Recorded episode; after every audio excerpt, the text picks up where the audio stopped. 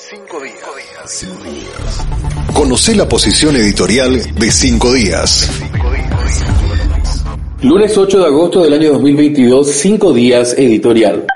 Nos agobia el cortoplacismo.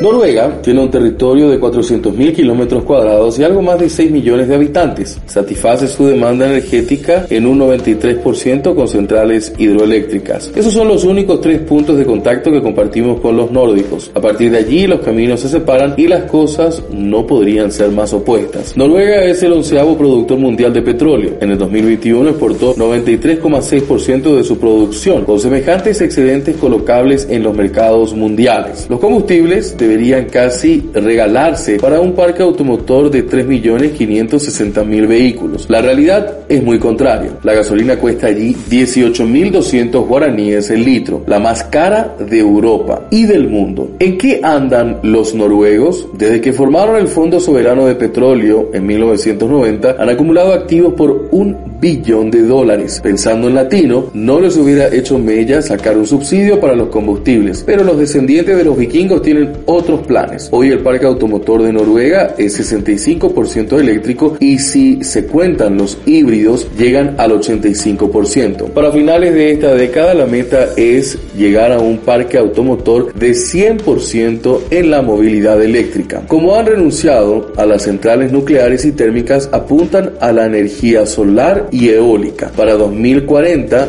se habrán instalado 1.500 aerogeneradores con capacidad combinada de 30 gigavatios, más del doble de lo que produce Itaipú y casi 10 veces Yacyretá. Los noruegos saben que el petróleo habrá de acabárseles un día, por eso se están mudando aceleradamente a los renovables. Por aquí nos sobra energía eléctrica, pero preferimos derrochar en petróleo. Nos agobia el cortoplacismo teniendo todos los recursos para planificar, por lo menos a plazo, un giro hacia la movilidad eléctrica. En lugar de eso, seguimos papando moscas.